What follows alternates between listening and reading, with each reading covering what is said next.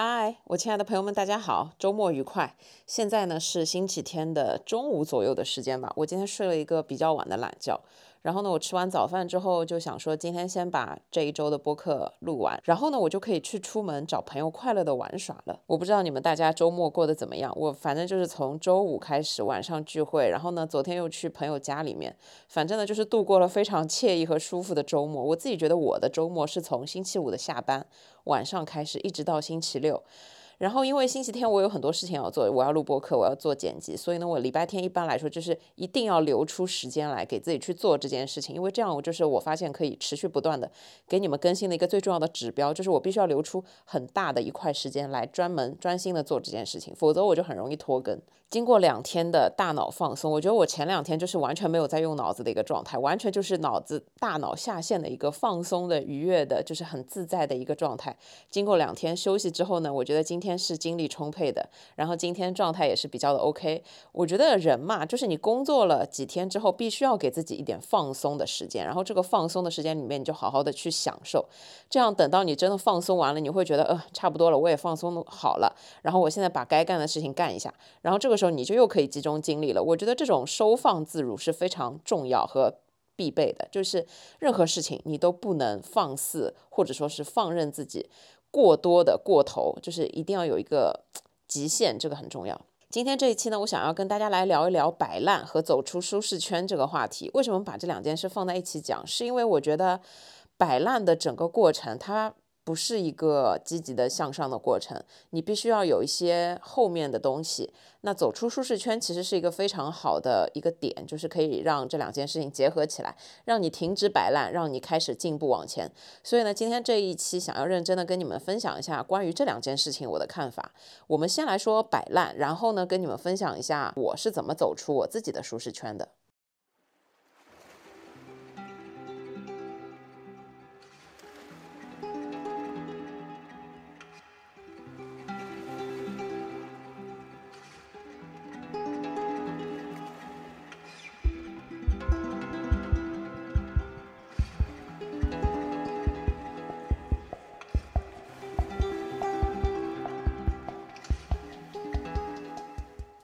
简单的插播一下，前几周呢，我建了一个听友群，现在其实这个群已经快要满了，所以我比较的纠结，要不要在这里跟大家分享这个听友群。我自己是觉得它的活跃程度非常之高，令我自己本人非常的欣慰。我可以通过这个群知道你们大家可能最近的一些生活状态，或者说是听我播客的人的一些状态和听我播客的你们的一些想法。我觉得这是一个非常友好的地方，所以如果你有兴趣的话，就欢迎你加入我们。但是因为我其实是一个非常懒。的人，我想象当中这个听友群就一个已经。我觉得比较的够我去 handle 和应付的了。如果太多的话，我真的觉得我不知道我的时间精力够不够。但是 anyway，我觉得想要来的朋友们就是欢迎你的到来，就是可以加管理员的微信小谷唠嗑。当然，我因为已经搞了一个微信号，所以我其实内心的预期是我至少可以有，比方说最多十个群。当然了，十个群真的很夸张，就是五千个人，我也不知道用来干嘛。如果每个群都疯狂在讲话，我真的我也不知道我每天还能在做些什么事情。但是 anyway。大家开心就好。我觉得群一个很重要的点是，不仅有我，还有很多其他的你可以见识到的新的人，同时空下的其他人，这个都是比较重要的。就除了我之外，你们自己可以，比方说进行很好的聊天，或者说是进行很好的互动。我觉得这个才是最重要的事情。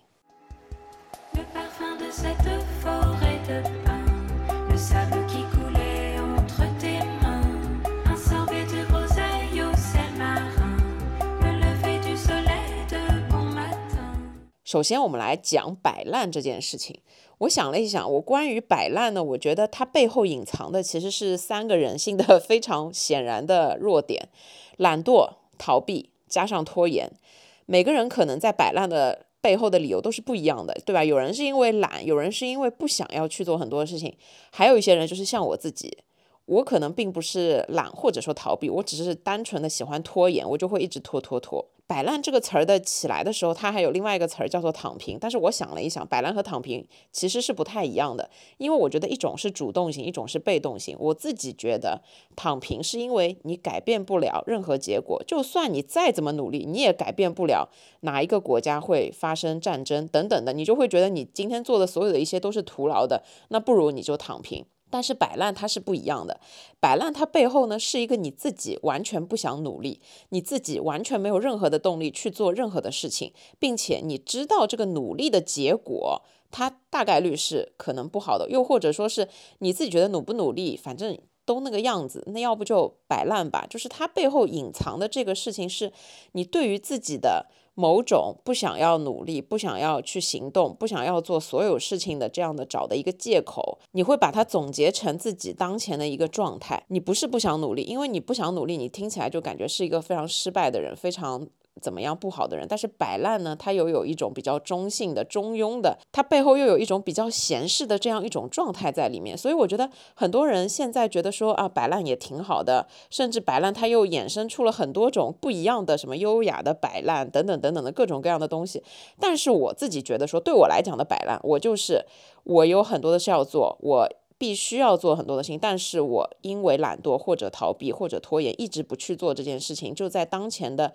这个状态之下，比方说我就去刷短视频，比方说我就去玩乐，比方说我就去刷剧，我就是无脑的，不用大脑的去做所有的这些事情，把时间白白的浪费掉。就是背后的逻辑，其实就是我不想去做我应该做的这些事情嘛。这是我所定义的摆烂。但是我又觉得摆烂呢，它是一个生活的状态，它不一定是我们生活完全的状态，但它一定会是我们生活中的一小个、一小部分的状态。就是我不是时时刻刻都是一个勤劳自律。充满阳光、积极向上的人，我一定会有这样一些摆烂的时刻的。我觉得就是现代人压力这么大，你要焦虑的事情这么多，你要做的事情这么多，你不可能无时无刻把自己紧绷起来，这样活着是非常非常累的。所以你可能就是有一些时候你会允许自己去摆烂啊什么的。但是我今天想要讨论的是，你不是允许自己摆烂，而是你可能本质上你并不知道自己应该要怎么努力，又或者说你真的真的并不想要做任何的事情，你只是放任自己去摆。摆烂，并且呢，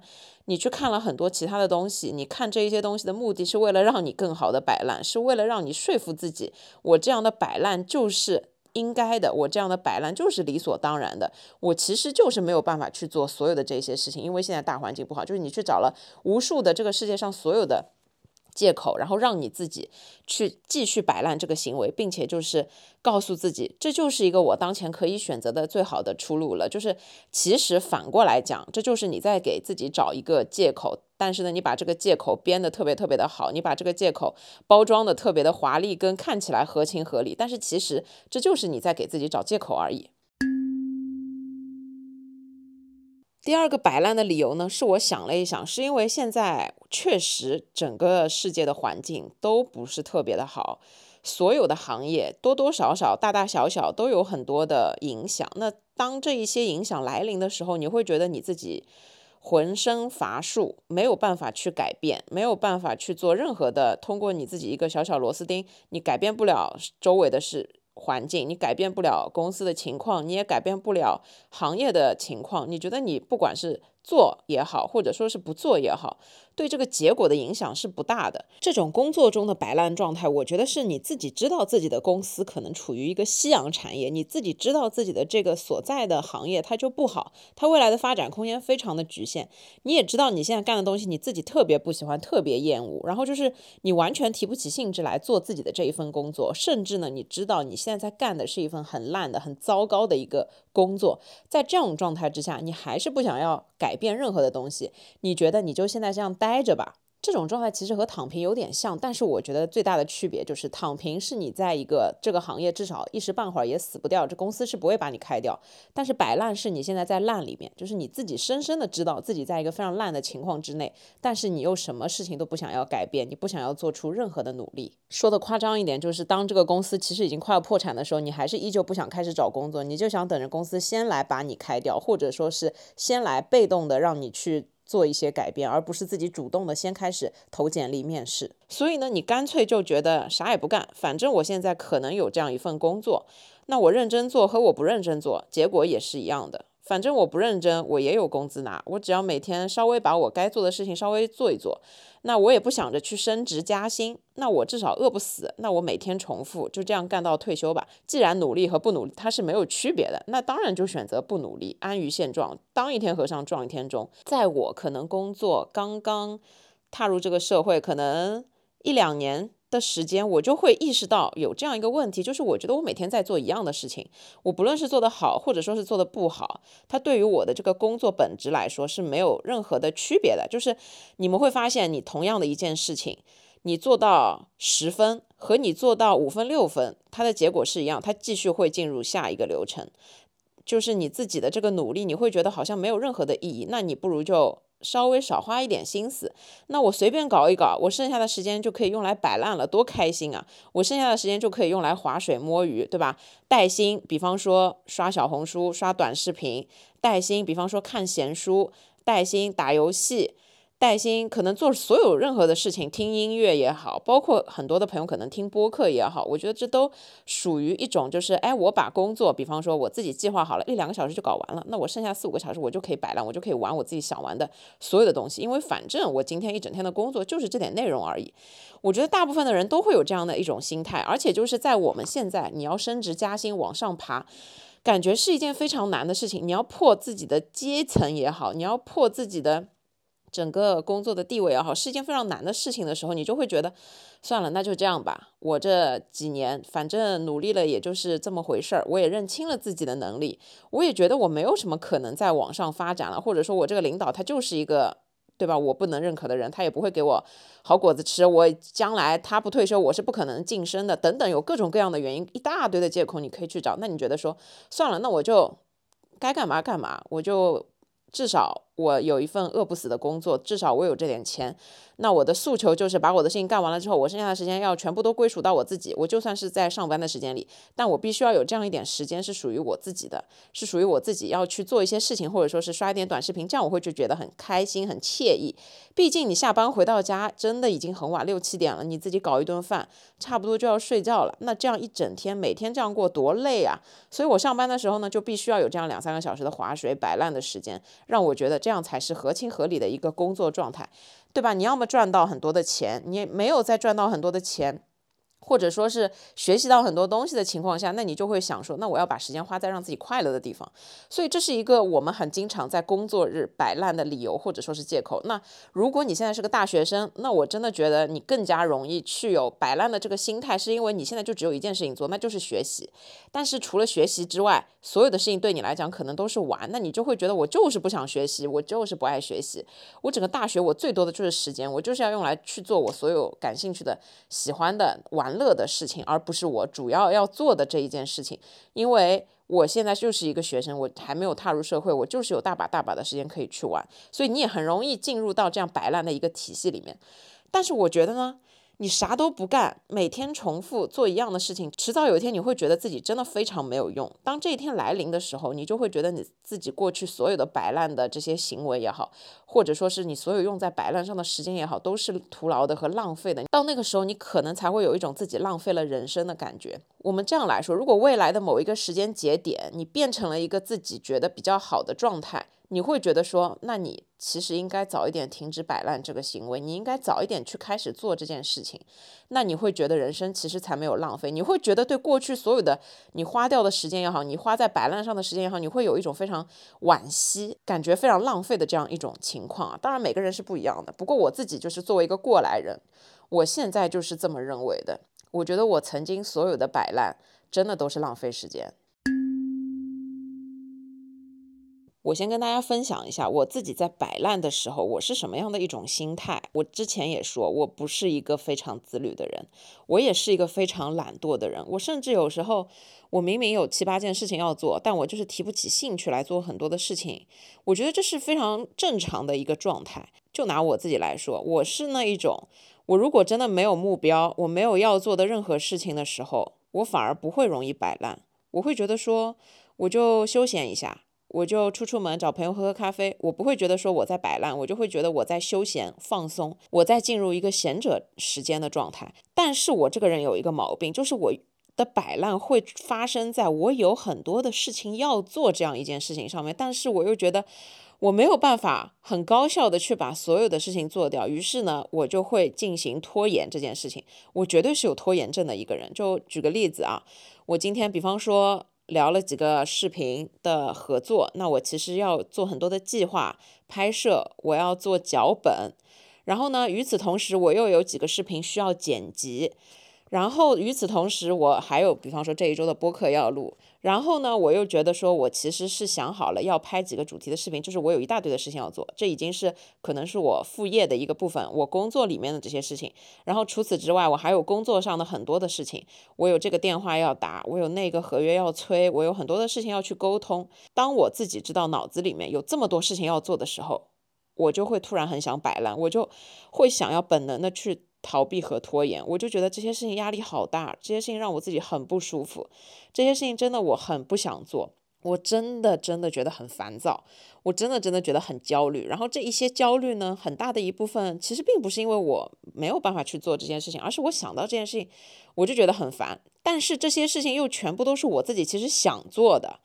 你有一份正常的工作，你就应该要好好工作；你有一份副业，你喜欢做视频。这件事情就是你快乐的，就是你自己去选择的做自媒体，那你就该做这些事情，这就是你该要做的所有事情。甚至你现在有自媒体的资源，甚至你现在有这样做的比较好的一些时间呢，去接了一些比较合适的商务，这就是你要的结果，对吧？这就是我做自媒体的一个初衷，就是它可以做到慢慢的去变现，无论多或少，但这就是我要的一个结果。但是当我要到了这个结果。我就不想去做这些事情，我就是拖，我就是逃避，我就是觉得这些事情好烦啊。这种心态有点像是什么呢？我之前跟你们举过这样一个例子，就是我以前的副业是摄影师嘛，现在虽然拍照拍的比较少了，我那个时候每次接一个新的单子去拍摄一场我没有办法，就我之前没有任何经验拍摄的一个东西，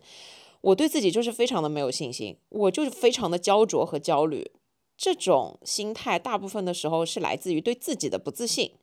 是我不知道我能不能做这件事情，以及我能不能做好这件事情，并且呢，因为这件事情它是一个服务性的东西，我不知道我做这件事情能不能做到让别人满意。这个时候有一个非常深的自我怀疑，是这种深深的对自己的不自信、自我怀疑，让我觉得说我非常不敢去做这件事情，然后就演变成了。那要不我逃避一下，那要不我拖延一下，算了算了，我就不做这件事情了，我就干脆摆烂吧，我就把这件事情先放到我看不见的一个地方，哎，我先刷两三个小时的剧，那至少我这两个三两三个小时是快乐的。但是问题在于，两三个小时之后呢，你不是还是必须得面对这件事情吗？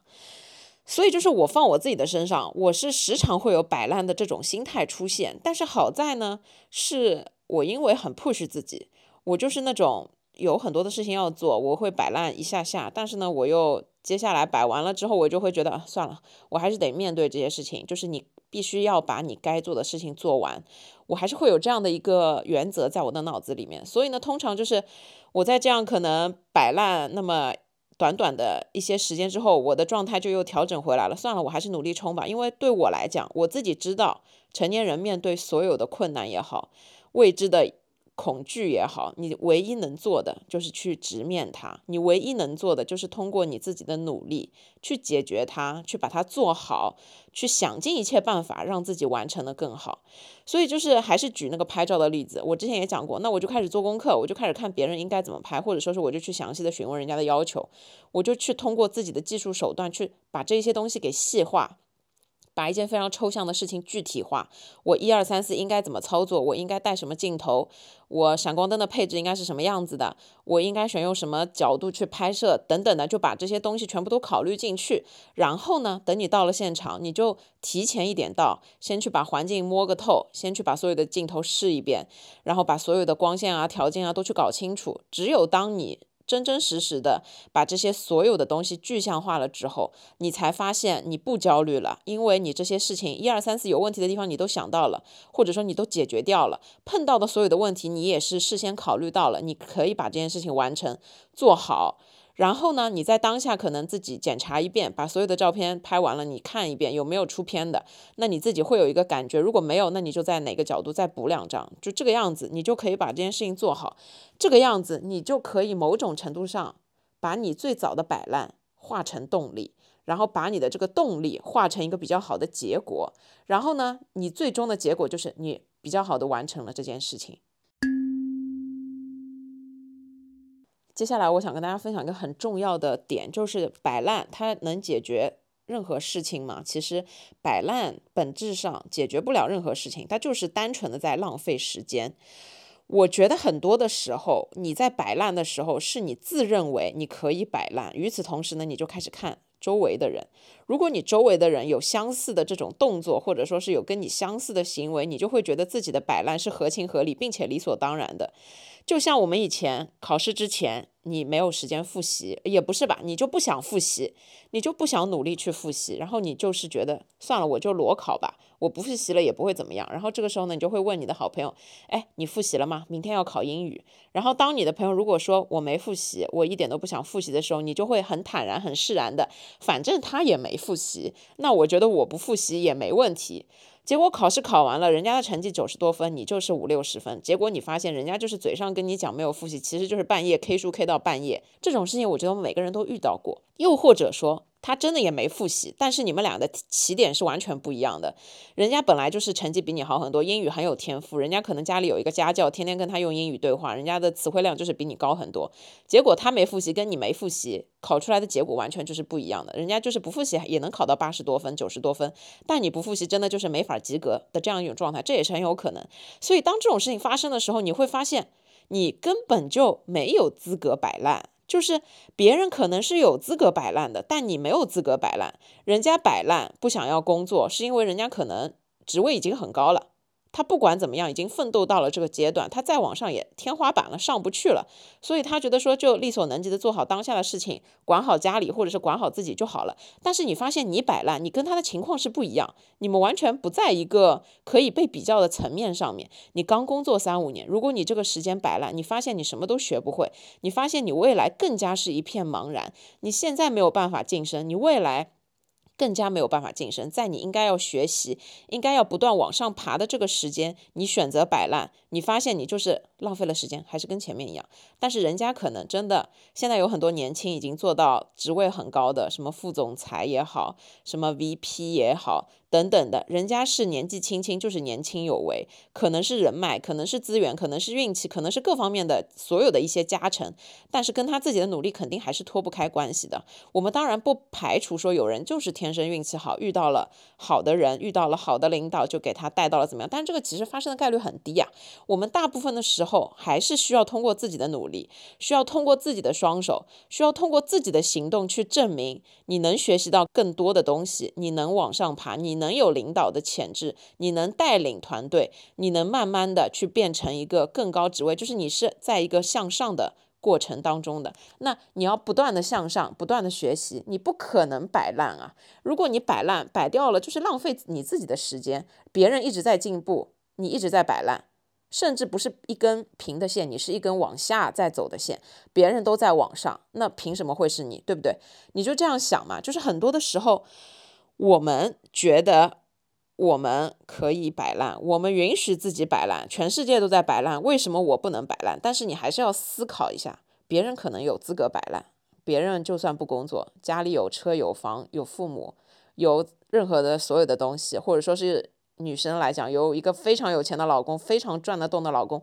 不工作也可以，等等等等的，别人就是有资格摆烂，而你其实你深想一下，你有什么东西？你的这些东西允许你摆烂吗？或者说是你有没有这个真正去摆烂的这个条件？如果没有，那么我真的觉得我们要非常清醒的、清楚的认知自己当下所处的这个环境，跟你现在所在的。这个环境，无论是你在学习，你在大学里面，你在校园里面也好，还是你在一家公司，或者说是在你自己喜欢或者不喜欢的行业也好，你都要想清楚，考虑清楚你现在工作的目的，或者你现在的学习的目的到底是为了什么。如果你平白无故的去选择摆烂，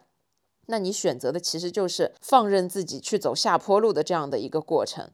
你想清楚了，自己没有资格摆烂。就像你如果打电话给你的同学，你问他有没有复习，他跟你说他也没有复习的时候，你问问自己，他成绩那么好，他可以不复习，但是你成绩其实就没有他好，所以你就应该要复习，你就会考虑清楚，你没有资格去做摆烂这件事情。所以，当你发现了摆烂是解决不了任何事情、解决不了任何你自己本质性的问题的时候，你就会认清楚，摆烂它只不过是一种浪费时间的、放任自己的一个借口。时间对每个人都是很公平的，时间是最宝贵的资源。所以呢，当你想清楚了这件事情，当你开始意识到摆烂只是在浪费时间，你就会发现你还是该去做一些你应该要做的事情，比什么都重要。摆烂的最后一点，我想说的是，其实很多的时候，因为我们是普通人，所以呢，当这种情况出现的时候，还是要允许自己去摆烂。不过一定要加一个时间限制啊，就是当你自己状态很不好的时候，我非常的能体会这种感觉，就是我觉得最。正常的一个情况就是，当你生病的时候，当比方说女生来大姨妈的时候，又或者说是你当你自己在一个非常低谷的时候，这种状态之下，我确实也非常的理解。当这种时候，你需要的就是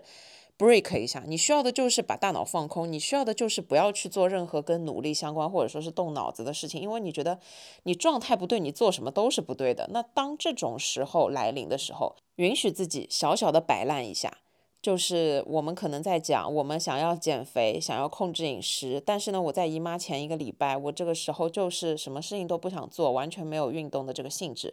女生作为女生来讲，这是跟你整个人的激素水平都有关系的。你不要逆着自己的身体去做很多的事情。当你这样状态不好的时候，很多人说，那我就摆烂几天，不运动了，健身啊，不健身了，这都是很正常的，也是很理所当然的。我觉得你就不要逆着你自己的身体信号。这个是很重要的，让你自己舒服，这个是很重要。又比方说，当你的人生中可能遇到了一些让你非常不开心的、让你低谷的事情的时候，你会开始觉得说，你现在就是提不起任何的事情来做所有的事情。那这个时候呢，我的一个建议就是，每个人其实人生中都会碰到很多的低谷期，这是一个伴随我们人生的一个状态，这是没办法的。但你不能碰到每个低谷期你都摆烂吧？那这样你这样一生就这样过完了。所以就是当碰到这样的事情的时候，我觉得给自己定一个目标，就是我可以允许自己摆烂，并且这个时间。最最短是几天，最长是几天。我在这一段时间之内去做一个深刻的自我调整，但是，一旦到了这个时间，你必须要做一件事情，就是重启。你必须要重新站起来，你必须要放掉摆烂的整件事情，重新开始规划你的事情，重新开始规划你接下去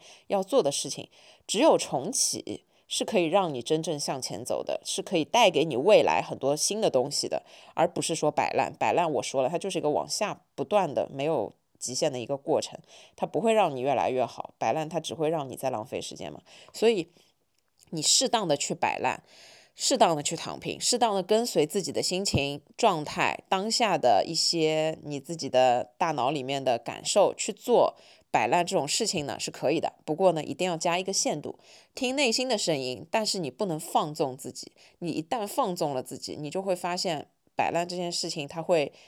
导致你越来越焦虑，就是我们有一句话：你饿的时候只有饿一个烦恼，但是当你吃饱了，你有无数个烦恼。我觉得摆烂也是一样的，当你在摆烂的时候，你就只有摆烂这一个优点，除了摆烂这整件事情让你感到快乐之外，剩下的所有一切都是缺点。我自己在状态不好的时候呢，我其实肯定也会允许自己摆烂。我摆烂的时候会做一些什么呢？当然就是刷一些无脑的短视频。距离我上一次摆烂应该已经有两天的时间。有一天晚上我回到家里面，我今天是想好了要剪片子，但我不知道为什么就是不想剪片子。然后我就趴在床上，然后哦我还想要去健身房，但是我那天就没去健身，啥也没干。回到家我就往床上一躺，然后就打开手机刷短视频，而且刷的是一些完全无脑的搞笑短视频，是我比较喜欢那几个搞笑博主拍的那种搞笑视频，我看了之后我就疯狂的在笑，我觉得好开心啊！然后笑完了之后呢，我觉得一看时间，天呐，已经十一点了，我感觉我一个晚上什么事情都没做，但是就在笑，那我就会告诉自己，至少呢一。我压力很大的时候，证明我自己还是可以快乐的。我的多巴胺分泌没有任何的问题，我离抑郁症这种事情很远。第二就是，虽然我浪费了一个晚上的时间，但是我真正做到了很好的放松。那我今天看完了这些搞笑的视频，我应该有一阵子会不会看这些视频了？因为我就不是一个每天爱刷搞笑无脑视频的人。我知道自己要是每天刷这些东西，你就会觉得不好笑嘛。就像你每天在读笑话，你就会觉得你对笑话的要求越来越高，你就会觉得你很难笑，你的笑点越来越高，那你能快乐的这件事情就。变得越来越难，所以我觉得没必要。因此，我是隔很长一段时间去看我喜欢的搞笑博主发的这种视频。但如果你经常看，你肯定就会觉得这些东西不好笑，你会觉得这些东西没有意义。但其实你知道这些事情没意义，你就是哈哈笑完了之后啥也得不到，但你就还是会想要看。这就是我上一次摆烂做的事情。所以就是，当你有一个时间的限制给到自己，然后当你其实对于摆烂这件事也是有一个预期的，就是你。要做好攻略，你要怎么做，做一些什么，摆烂多久，就是你有了计划和安排，你再去摆烂。我觉得呢，相对于来说还是比较理性的一个状态，它就不会带给你很多无穷无尽的负能量。如果你永无止境的放任自己去摆烂，但是你又不去反思自己摆烂背后的东西，你也不去想你要怎么停止摆烂，你永远就会把自己放进一个无穷无尽的深渊里面，你就出不来了。时间一久，你真的就会觉得摆烂是你的日常，你就不知道应该要怎么去做下一步的东西了，这是很可怕的一件事情。所以呢，就是调整自己，重新开始，计划规划好，允许自己摆烂，但是你要有这样一个时间的限制是很重要的。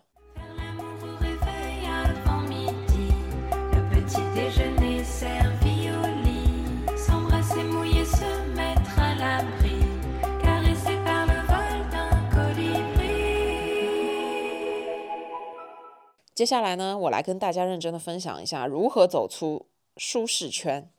如何走出舒适圈，舒适圈或者说是舒适区 （comfort zone），就是这个东西你要怎么去看待它。第一点，我想说，这里有一个非常大的前提，走出舒适圈最大的前提是把你现有的事情做好，就是你必须要先在你的舒适圈里面，你才要去做走出舒适圈这件事情。也就是说。呃，如果你现在是一个学生，那么学习、上大学、上课，这就是你应该要做好的事情，这就是你应该最花时间精力去做的百分之八九十以上你应该要做好的事情。当你觉得你可以完全 handle 住你现在所学的所有的内容，你可以把所有的考试都正常的考完，都比较有信心的去完成每个科目的这个时候。你才是要走出舒适圈。又比方说，你现在是在工作中，那工作完成你的本职工作，就是占据你百分之八九十的精力，就是你最重要的这些事情。如果你已经可以非常好的把自己的本职工作完完全全做好，那么你才可以去考虑，哎，我要做个副业，那这个才是走出舒适圈。又或者说，我要学习一下其他部门的东西，或者说我想要往上晋升一下，往上的前进的方向是什么方面的东西，我想要去了解一下。这里非常重要的。前提是很多人，我们在说走出舒适圈的时候，我们压根儿都不是待在舒适圈里面，这就是一个很重要的问题。就是我现在是个学生，但我现在就想创业，我现在就想做自媒体，我现在就想要提前去做销售也好，去做兼职也好。但其实你学习这件事情你都没做好，你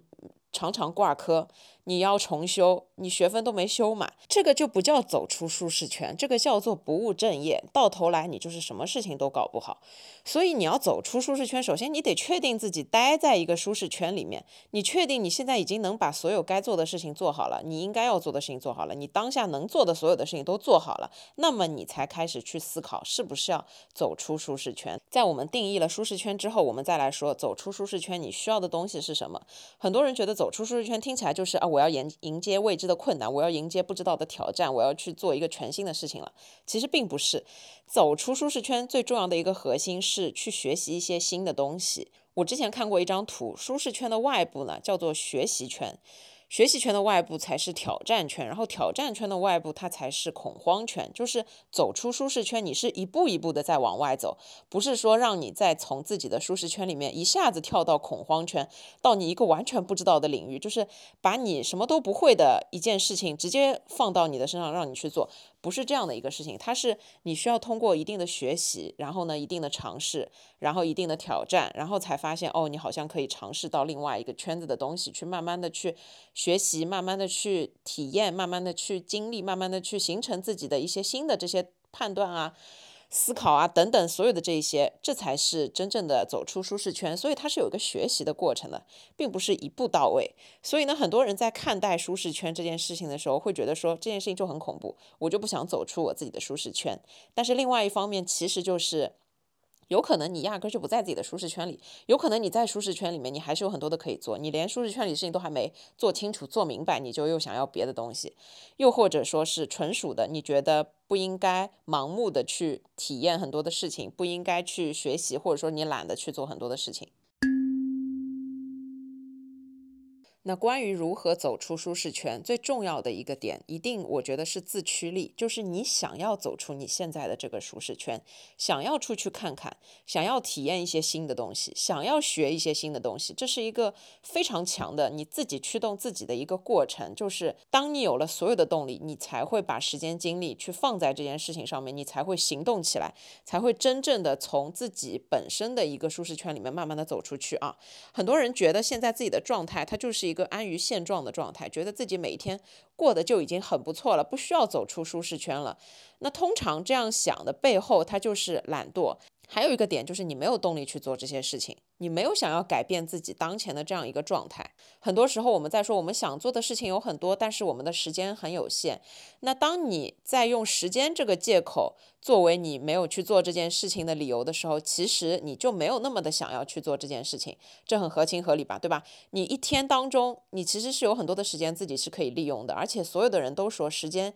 就像海绵里面的水，你只要挤一挤，总还是有的。如果但凡是一件你真的很想做的事情，你一定会挤出时间去来做做的。就像是你经过一家很想要去的店，或者说你收藏的一家很好吃的餐厅，不管路途再遥远，你总会有一天会去打卡，会去吃，因为你就是想要吃这家店啊，你就是想要拍出这么好看的高级的照片啊，等等的。所以就是自驱力，你自己想要做这件事情非常的重要。为什么我们觉得你想要吃一个东西，你很容易去吃到？是因为吃是我们所有的这些欲望里面最好满足的，而且它就是成本最低的，你都不需要付出什么的努力，你只需要搭。乘交通工具出门，甚至你只需需要排队就可以吃到你想要吃的东西。但是其他所有的事情都不像吃饭这么的简单，你都是需要努力才能去获取的。你要减肥，你得控制饮食，你得出门去运动，你要。把自己的精力提高到一定的水平，你得付出，你要早睡，你要早起，你要合理的去安排自己所有的作息。你想要达成工作上的成就，你需要面对的是不停的沟通，不停的学习，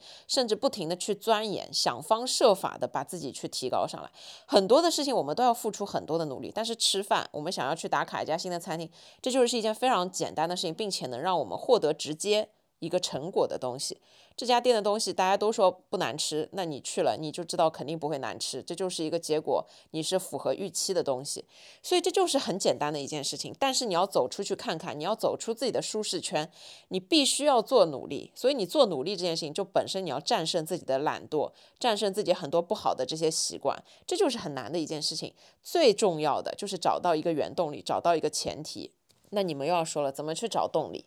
简单的跟大家提一下，我自己找动力最直观的几个来源。第一，这个就是从我的朋友身上，从我想要学习的这一些榜样的朋友身上去获取动力。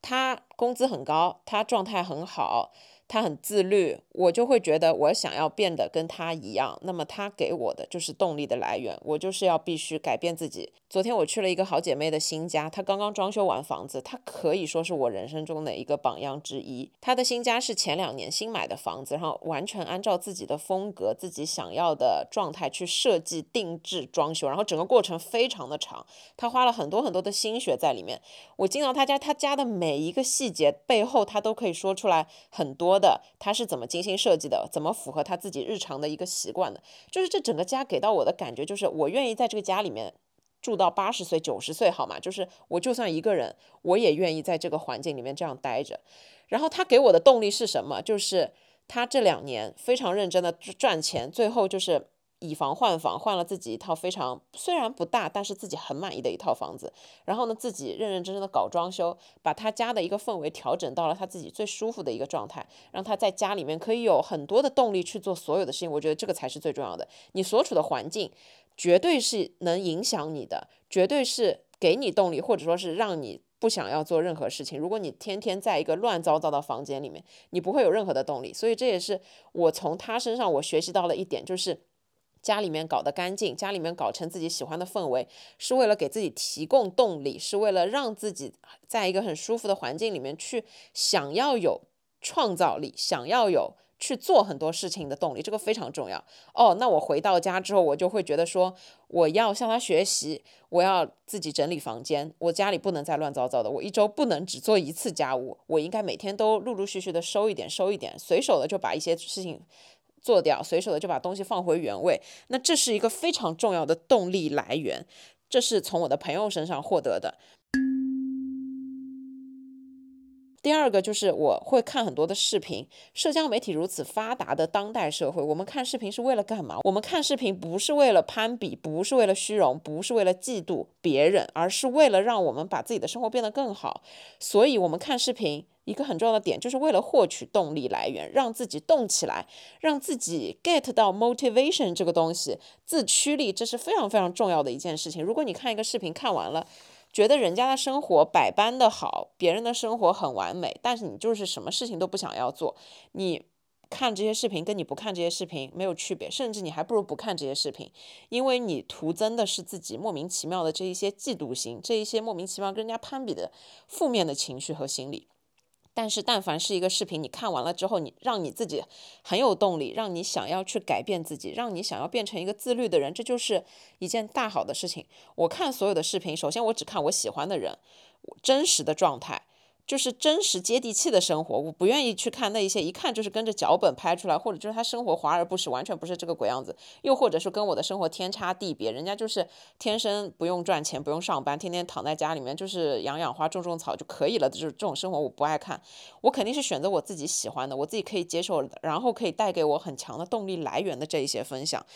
这种会让我觉得说，我自己的动力是在一步一步的增强的一个状态。当我不想要做很多事情的时候，我打开这个视频看完，甚至这个视频都没看完，我觉得不行了，我要把视频关掉，我要去做很多的事情，我要洗衣服，我要做饭，我要收衣服，我要整理房间，我要剪片子，我有很多无穷无尽的事情要做。这就是一个很好的事情，这就是给你自己增强了你的自驱力。如果你现在是学生，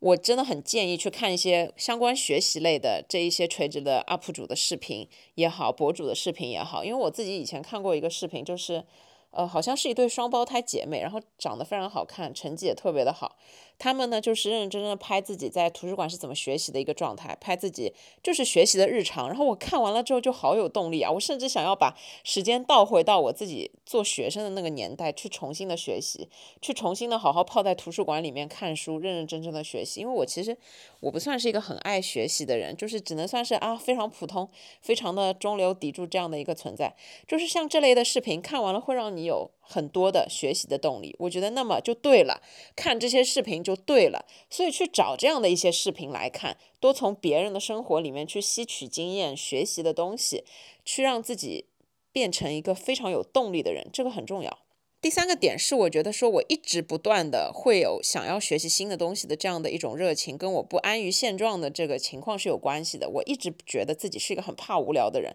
所以怕无聊这件事情会让我定期的去看一些新的东西，让我不停的会。想要去做一些新鲜的东西，不论是我坚持下来的，或者说是我不坚持下来的，就比方说，我之前。机缘巧合之下，我的朋友送了我一个尤克里里，那我觉得我可以自学学学看。然后我觉得学尤克里里这件事情就带给我很多的兴趣，然后我就学了一阵子。虽然我现在也没有在网上晋升了，因为很多难的和弦我真的也弹不出来，就是真的太费劲儿了，我也不弹了。但是呢，就是像这种可能没有不算坚持下来的事情，但它还是会我偶尔的还会做一下。当我可能状态没那么好的时候，与其刷视频，我可能觉得，哎，那我弹一点尤克里里，我会觉得更加的放松，因为这件事情会让我觉得很开。开心。就类似于这样的事情，可能是我时而拍脑袋就会想要去学的，又或者说是我之前不是体验过一次帆船吗？我就觉得，哎，这是一次新奇的体验。但是由于天气的原因，还有它是一个户外活动，然后你需要组局，各种各样的原因，所以它没有变成一件非常日常的事情。但是，哎，当夏天来了，当天气比较合适的时候，我觉得我依旧还是可以去学习一下这方面的东西。那我觉得说，与其在家里面玩手机，你出门跟朋友约个帆船玩一玩，尝试一下，因为这毕竟是一项运。动，你去了解一下背后的东西，这可以带给你很多新鲜的体验，这个也很不错。所以我觉得这三点合起来呢，它才构成了会 push 你，让你想要走出舒适圈。当你萌生这个想法的时候，你觉得就是你可以看一下自己想要往哪些方面去发展，从这个学习的这个逻辑去执行，这样你就不会觉得走出舒适圈听起来是一个很可怕的事情。其实我们每个人都是很容易走出舒适圈的。接下来呢，想跟大家分享一下我自己怎么真正的走出舒适圈。首先要肯定的就是，我自己自认为走出舒适圈对我来说就是，嗯，我有一份正常的本职工作，然后在我自己可以做好本职工作的前提之下，我愿意把我自己多下来的时间放在做自媒体这件事情上面。那做自媒体对我来说相当于是副业之一，但是呢，它也可以说是我走出舒适圈的一个非常重要的行为的标志。那我这么来说，我现在呢是做自媒体，已经做了几年了。一开始的几年，就当然是一个破圈的整个过程，一边学习，一边在想怎么去做这件事情。我花了很久的时间才摸索出来，我应该要做一些什么内容，我应该要拍一些什么样的东西，我想要呈现给你们的是一个什么东西。但是有一个很重要的原则，就是我只分享我自己想要分享的非常真实的东西，它就是跟随我的生活绑定在一块儿的。因为这样才是一个比较长期的，你可以长久一直跟人分享的一个东西。自媒体这个东西就是，如果你做一些华而不实的内容，那你一定坚持不了。但是，但凡你想要做自媒体，它一定是一件很长久的事情，所以它必须和你的真实生活连接在一起。那这是我自己最早就比较想好的。虽然切入的方向就是以前切入的方向就很奇怪，我可能是单纯为了拍一个礼拜的视频，我就给自己捯饬很多顿非常看起来好看的早饭。但是突然有一天，我就意识到这件事情长久不了。我觉得我没有办法坚持每天都迫使自己去做好看的早饭。这件事情它太占据我的时间精力了，而且它其实脱离了我本来生活日常的一个轨道。我其实就是一个愿意每天吃一模一样燕麦粥的人。我知道我没有办法每天去分享一模一样的燕麦粥，这也很无聊。那我是不是就应该去选择一些其他的方面？去拍摄一些我日常的生活长什么样子，或者说你不要每天拍，你就隔三差五的去拍一下你的生活长什么样子，这才是自己可以坚持下来的，而且又是比较合理的一种分享的方式。那最近对我来说，走出舒适圈这件事情是，当我可能做十五分钟的长视频。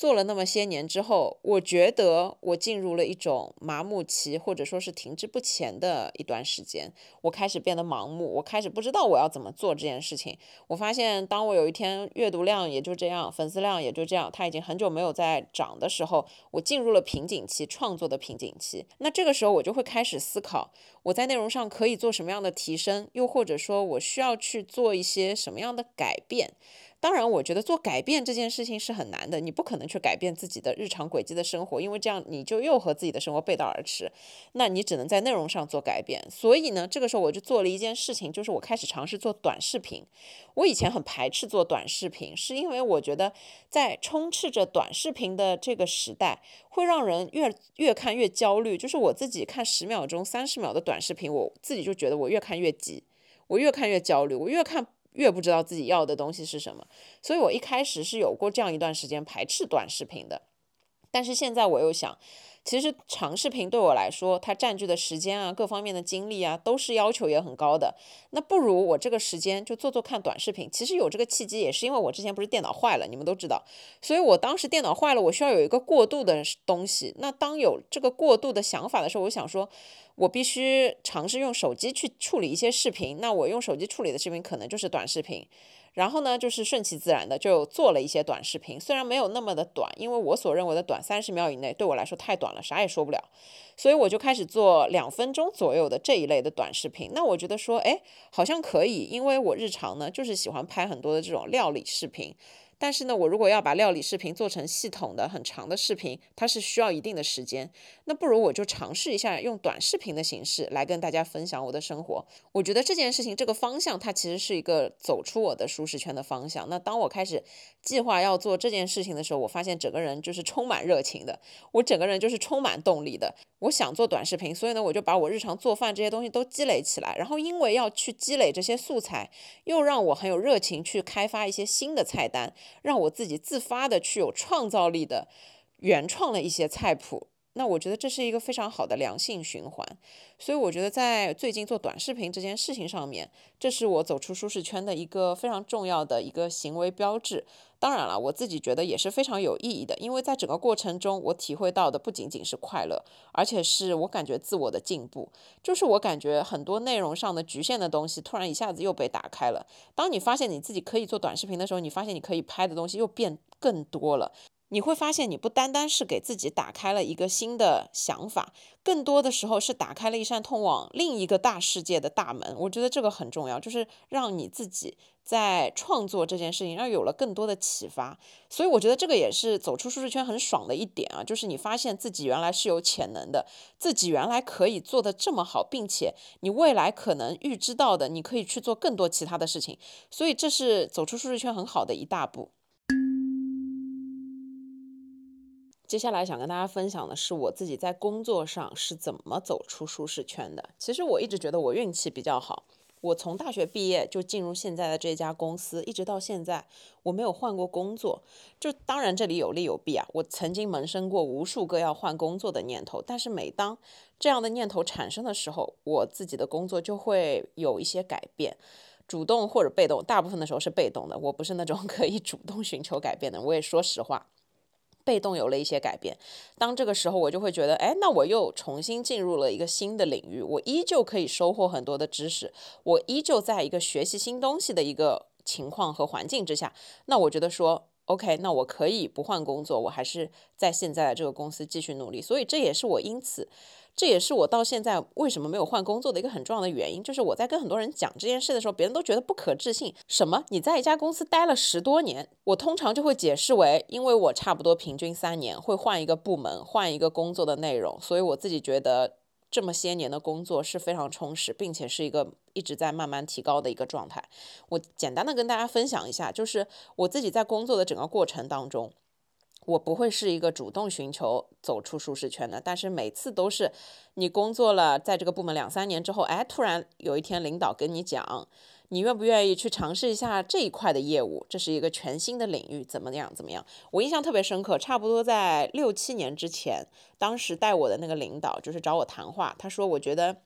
你现在除了手上的这些事情之外呢，你还可以去尝试做一块这个类似销售的事情。”我印象特别深刻，我当时整个人从头到底都是拒绝的。我在想，为什么他要找我去做这件事情呢？那个时候是我职业当中第二次，这个领导找我谈话，说要把我换一个工作内容。当时其实我非常的拒绝，因为我并不觉得我可以担任销售这件事情，我并不觉得这件事情是我可以承担的下来，我能做的事情。我就是第一反应很直观，就是我怀疑自己，就是你是不是在搞我？就是你要让我去做这件事情，为什么？然后后面呢，我花了很长的时间去思考它背后的一个整体的事情，就是我觉得，首先这件事情能不能。给我带来一些提升，然后其次这件事情我不做是可以拒绝的吗？我是可以有选择，真正选择的吗？还是其实这件事情并不是我能有选择的？就我说不做，我真的可以不做吗？其实很多时候并不是这个样子，对吧？所以后面我就接受了。这件事情，然后呢，我的这个领导其实对我而言是个特别重要的人，他一步一步的带我，把他的资源给我，告诉我怎么去跟客户交流。然后这整件事情，我现在回看，觉得是它是在我工作的十多年中非常重要，甚至是最重要的一个时刻了。就我在此之前的工作转变，可能只是说你。增加了工作内容，但是可能对你自己本身的这个进步，它可能没有起到很重要的作用，但反而是我转身去做，就是类似销售的这个活儿啊，就是具体的就不跟你们讲，就是去做销售这件事情，开拓了我整个人的怎么讲眼界也好，就是我的经历也好，还有就是我的某方面的格局，又或者说是我的待人接物。为人处事，包括就是你们一直在说的表达力这件事情，我觉得这才是对我人生最重要的一件事情。所以当时我在遇到这个挑战的时候，我虽然也是唯唯诺诺，不太敢于，但是最后好在呢，我觉得我还是做了正确的决定，并且呢，我还是认认真真的去尝试了、体验了、学习了怎么去做一个销售。然后我觉得这六七年的成长，才是对我人生最有价值和帮助的一件事情。再让我们说到现在，大概两年前我又换了部门，就是因为我的情况真的很特殊。当时带我的这个领导，他因为生病去世了，然后公司内部就有重组嘛，我们的这个部门就和另外一个部门合并了，因此呢，我就等于说是转到了另外一个的部门领导下面。然后当时他呢也有跟我谈，他说给了我一个算是机遇。但是呢，这其实也是让我去承担另外一部分工作，因为现在这个环境，很多人都是一个人可能干了两三个人干的活儿，我其实也是这个样子的。我甚至可以毫不夸张的、非常骄傲的跟你们说，我现在一个人干的活儿就是三个人的工作量。首先，我们必须还是承认，当那个机遇来的时候，我还是会问自己这件事情是不是我能有选择权的？其实某种程度上来说也并不是，具体的也不跟你们讲。但是如果你有工作经验的话，你应该能听懂，就是当你的部门合并到另外一个部门，你不多做一些什么事情，可能是不太可能的一件事情，因为这个已经是一个决策层面帮你做决策的一件事了嘛。就是这件事情并不是你能选的。那当你没有办法去选择的时候，你考虑的就是这件事情能不能有自我提升，这件事情你做了之后会有什么利，会有什么弊。另外，你要考虑自己能不能承担，能不能做好这件事情。那如果做好了这件事情，是对你来说另外一种成长。我觉得这就是你要把它看成是一个机遇、一个挑战，而不是说是一个不好的事情。我当时呢，就是权衡了一下，我觉得我想的第一个层面的东西，就是我担心我做不好这件事情，而并不是说我不想做，或者说是我逃避，或者说是我不愿意做。我想的就是我能不能做好，以及就是这件事情我做好了之后，我的未来发展空间是什么样子的。事实证明呢，就是我在当时接受这个挑战、这个机遇的时候，又是一次走出舒适圈的过程。我当时为什么要承接另外这一摊的事情，是因为当时也是有另外一个同志辞职，然后他走了之后呢，就没有要招人的打算，然后就想要找一个公司内部找一个可以把这。件事情一起做掉的人，然后呢就找到了我，因为他和我自己在做的这一摊事情是有相似性的。然后最搞笑的是，我想跟你们讲，我之前的这个同事他是为什么离职？一方面呢是因为身体原因，他说可能就是他本身就是有一些潜在的隐患吧，就是甲状腺方面呢会有一些问题，然后要动一个手术，然后他就以此为一个契机，他不想干了，他觉得在这个岗位做实在是太累人了，身心俱疲，压力又大，然后晚上又焦虑又睡不着觉，然后呢整个工作就是非常非常的卷，让他觉得完全待不了。当时他在跟我交接讲这些事情的时候，我是很害怕的，我想说，我靠。这个事情我能做的这么恐怖的这件事情吗？当然了，他也一直有说啊，你跟我性格完全不一样啊，所以我觉得你可能可以 handle 啊，怎么怎么样，你可以做的好啊，完全对你来说没有问题啊，等等，他也讲了这样一些的东西鼓励我，但是其实。我也是那一种怎么说呢？我是愿意走出舒适圈的，我是愿意接受挑战的，就是我甚至是很愿意接受我挑战我自己，我想看看我自己的极限到底在哪里。所以我觉得那我就尝试做呗。而且这件事情其实我自己权衡下来，利大于弊，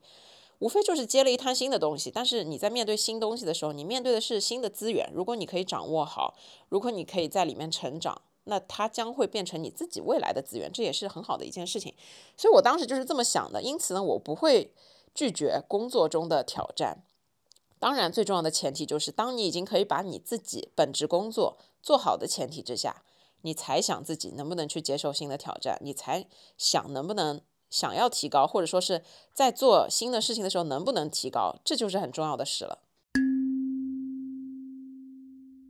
最后呢，我想来小小的总结一下，就是关于摆烂这样的一种情况，我自己体会过来，就是我是真的深有体会。我跟你们每个人一样，我的生活跟你们每个人的生活不会差太多，相信我，就是上班、下班、做饭、健身，然后时常想要摆烂，偶尔呢就是。会认认真真的学习一点新的东西，在想要有兴趣做很多事情的时候，我可能就是愿意做很多的尝试，我愿意做很多的事情。在我工作上非常有积极性的时候，我可以效率特别特别的高，把所有的事情都考虑到位，甚至呢主动的去做一些本来没有想到过的事情。然后呢，甚至在做完本职工作的前提之下，又去做了很多新的尝试等等的。我跟你们每个人都一样，所以我对于摆烂这件事情是深有体会。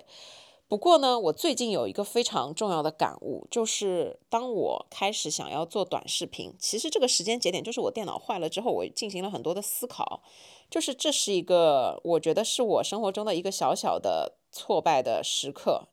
就是这件事情带给我一些负面情绪，但是呢，我在这个负面情绪中，我思考的是我如何可以让我更加的好。我如何可以从这件事情当中就把这一件坏事情去转变成一件好事情？我从电脑坏了一直到现在快一个月了吧，我新电脑早就到了，我到现在都没有拆开，因为拆开你要激活，你要装软件，你要做很多的事情，我觉得很麻烦，我到现在都没有搞这件事情。我却发现我没有电脑，我也依旧在做我做的事情，有点讲歪了。我想要说的就是，当我最近非常忙碌的在拍短视频，在做短视频的整个过程，令我自己觉得我根本就没有时间摆烂。我前一阵子电脑坏掉的那一天，我其实是摆烂的，就是我去完健身房，我回到家就刷剧，然后那几天就啥事儿都不想干，然后把一个视频拖了好久好久才剪辑，就是那整个过程令我自己，我现在觉得我确实是有一点浪费时间、浪费生命的感觉。但是我那个时候就是啥都不想干啊，我只能接受自己摆烂这件事情。但是我最近一个非常重要的感悟就是，把摆烂完全从你的生活中剔除，最重要的一个前提就是让你自己忙起来。这个忙起来呢，不论是工作上还是你的生活中，都要让自己忙起来。我一直说你是女生，那你有很多事情可以去做。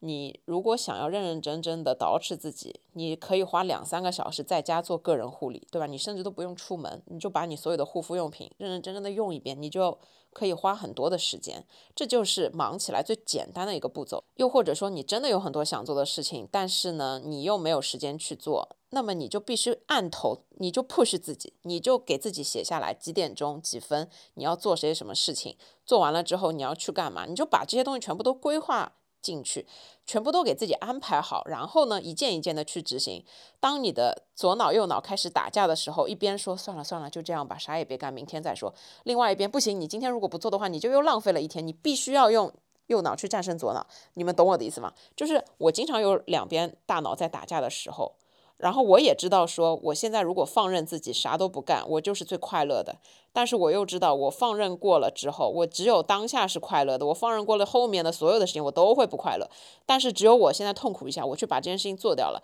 那我后面就可以开心很长的一段时间。就像是我 push 自己每周做一期播客，每周就讲一个多小时的话，这是一件非常简单的事情。但是呢，我拖拖拖，可能我知道我如果这一周不录。我就会很开心，我就会爽双休日两天，但是我又知道我后面一个礼拜我都会有愧疚感、内疚感，因为这就是我自己要做的事情，你为什么又没做好？所以就是我如果痛苦一下，我可能痛苦两三个小时，我认真把这件事情做完了，我就可以爽整个一周的时间，对吧？就是我用一周的时间来盘一个选题，其实对我来说是要求很低的一件事情了。所以就是这里就是你必须要迫使自己忙碌起来。你要给自己规划起来，而不是每天无所事事，今天玩一玩，明天玩一玩，时间就这样被你玩走了。摆烂很容易上瘾的。我这边要跟大家分享的就是，你要远离摆烂，最重要的一个前提就是必须让自己忙起来。你随时随地都要有这种去重启自己的一个能力。我觉得重启 （reset） 这个词儿真的特别特别的好。我觉得每一次我在经历了一段阶段的时间之后，就比方说我忙完了一个项目，又或者说是。我最近一段时间在外面胡吃海喝，一段时间之后，我都会要给自己重启的这么几天。而通常在这个时间，我是很有动力的，我是会觉得在开始的这个时候，我是愿意去把事情做好的。所以就是当你如果刚刚摆烂完，或者说是正在摆烂，你一定要开始给自己 set 一个重启的时间。你一定要告诉自己，OK，那我今天礼拜天，我摆烂到今天晚上，睡完觉，明天是星期一，我从明天开始就不要摆烂了。那我明天早上上班第一件事情就是要把这个事情做掉，或者说你学习，你第一个要看的书要预习要怎么样也好，都是你应该要做的事情。然后下了班之后，我晚上一定要给自己吃一顿非常健康的餐。然后呢，晚上我必须要，比方说看一个电影或者是看一本书，然后我就正常的几点钟上床睡觉。你就把自己的。想要重启的这一天给安排好，这样会给自己制造一种期待感。你有了期待感，你就比较去容易实现这件事情。所以就是一定要让自己忙起来，去找一点自己要做的事情、自己喜欢的事情、自己想做的事情。任何的事情其实都好，只要让你忙起来，只要给你自己带来价值都可以。你作为女生来说，你就算是化个妆，就算是去做个指甲，就算是去买件新衣服，就算是。任何的事情，你不一定是真的看书学习，给自己增加内涵嘛？当然，这些事情又比较费劲。你就算是徒有其表的外在的所有的这些事情，也比你的摆烂要好。所以，就是各位亲爱的朋友们，不要再摆烂了，就是停止摆烂。最好的方法就是让自己马上忙起来，马上给自己规划一个重启，规划一个全新的过程。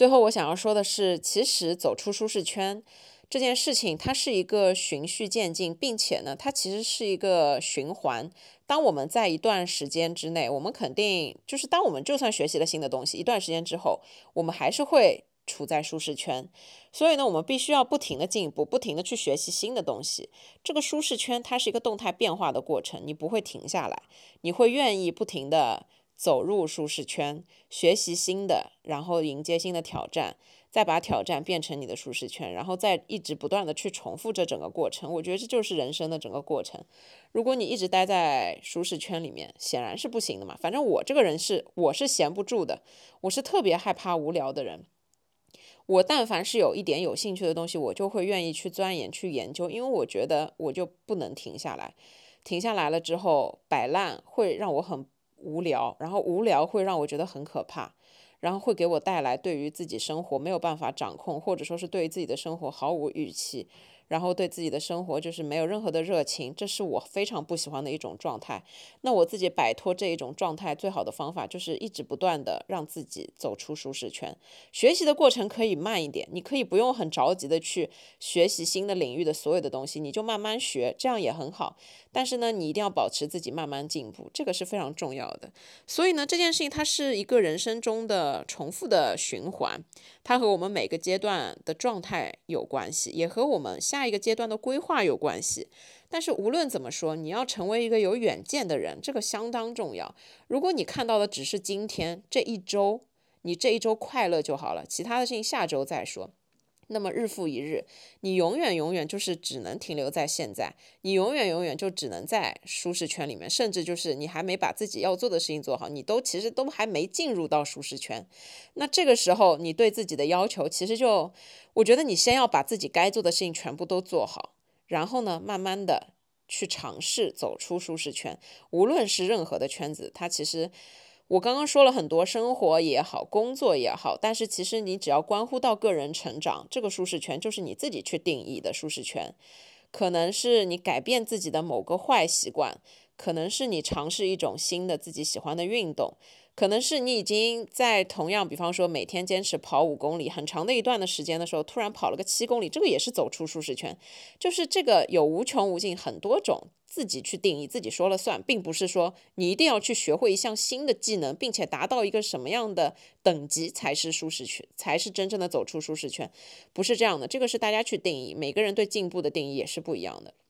但是无论如何，我觉得结合自己当下的阶段，结合自己对于未来的一些判断，这个是最重要的。你看问题的方式和你有远见的程度啊，我觉得就是其实。就是决定了你的成熟的程度。我以前大学生的时候，我只能看到这个学期最多了，或者说是这个学期放假最多了。但是当我工作了之后，我会发现，我会考虑这一年我会怎么样，这两年我会怎么样，甚至三年以后我做这件事情，它还会不会有进步上升的空间？那在我现在已经工作了这么多年的时候，我开始计划的是，我最近三年、五年，我想要达成一个什么样的目标？就是我会开始变得越来越有远见，甚至我已经有同龄的朋友构想好了五年、十年、四十岁、四十五岁之后他们自己的一个生活，就是自己规划好了自己未来这么多年的生活。我觉得这是相当可观、相当厉害的一件事情。虽然我现在自己还达不到，但是我觉得我会慢慢的去向这个。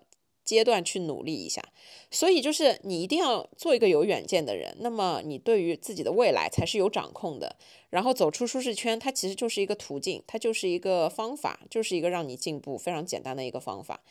就像我们一直在说的，多学习，多看一本书，也算是走出舒适圈。好了，我亲爱的朋友们，那以上呢就是我今天这一期的分享。如果你有什么想说的，也欢迎在下面给我评论。虽然我真的不爱看评论，我说老实话。我通常都是在上传新的播客的时候，会稍微的看一下评论。